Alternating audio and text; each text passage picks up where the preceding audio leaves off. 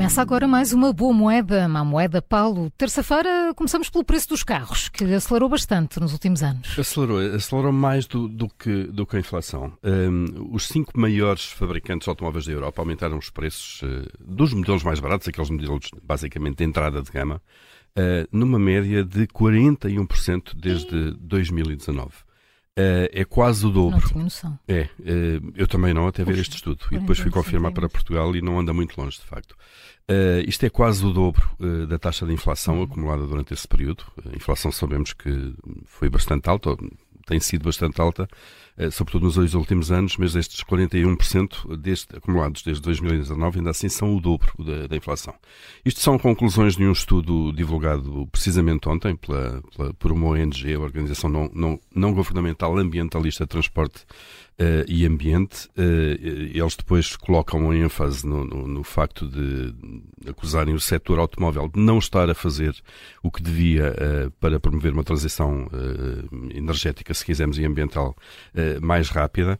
Um, mas a questão dos preços, já agora, o, o, estes são dados para a Europa, de fabricantes europeus, como sabemos. Uh, um Peugeot 208, um Seat Ibiza ou um Renault Twingo, por exemplo, uh, subiram a cerca de 6 mil euros, o que é um aumento de 37%. Uh, e modelos como os, os, Mercedes classes A e B aumentaram uh, de preço mais de 10 mil euros, alguns aqui entre os 38, à volta dos 38% respectivamente.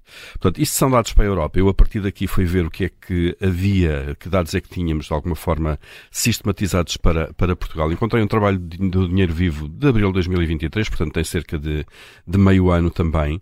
Um, e já na altura, uh, para Portugal, era referenciado isso de facto. Comprar um automóvel uh, neste segmento dos utilitários, o, chamado segmento B, isto é, não são aqueles carros muito pequeninos, quase individuais, uh, mas são logo os de entrada de, de gama, familiares citadinos, como se costuma dizer.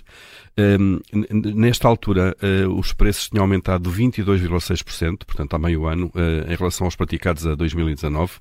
isto eram preços feitos e contas feitas para, para o mercado nacional.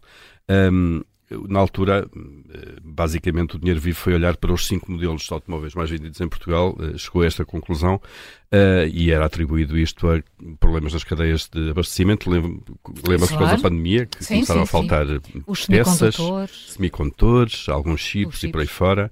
Os prazos de entrega dos automóveis também foram alargados. Sim, não havia, carros, não havia, não havia, não havia aliás, as, eh, as empresas Até de aluguel de automóveis, exatamente, e também aumentou, não tinham. E aumentou o mercado dos automóveis usados, aumentou exatamente. em preço Muito. substancialmente. Precisamente pela falta de novos. Não, uh, não havia também novos, dispararam. as pessoas compravam usados e, e aumentaram os preços dos usados também, não é? Exatamente e dispararam mais até nos usados do que tu sabes, tu sabes muito, Júlio, é impressionante de facto.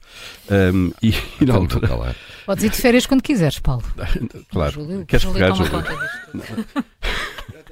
Ah, ele até já desligou o micro. Não, já, ele já só digo, fala. Diga o microfone, as pessoas não te ouvem. Não, mas é verdade, os usados usaram. Não, subiram de facto claro. a substituição.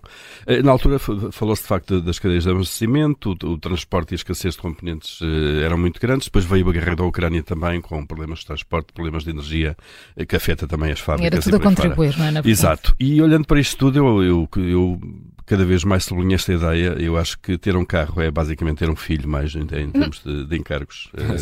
e também ai, preocupações às é. vezes. Não, vou, vou deixar o meu agora na creche. Oficina. não, seguros, manutenção, impostos, o custo de estacionamento também, oh. não é? Que é um custo que, que temos que suportar, de facto, Sim. enfim. Em é... princípio fazem menos barulho, mas às vezes também fazem uns barulhos. Vezes começam barulhos o meu, Quando começam com os barulhos, aquilo dá, dá despesa. Só dá muito barulho.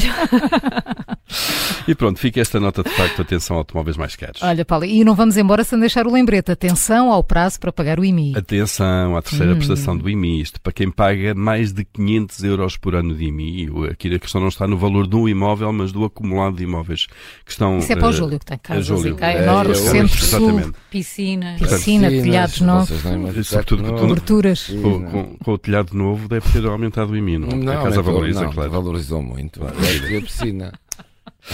E então, quem. E tem vista para a Espanha, não esqueças. Na fronteira. Quem está de costas, não é? Ah, isso então, upa, upa, o IBI.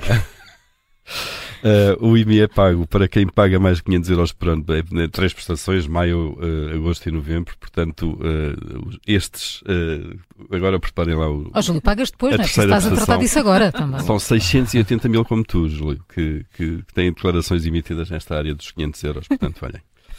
Não se esqueçam. Não se esqueçam, não se esqueçam. Não depois dá multa. Posso fazer aquele programa das nove, tem que ir.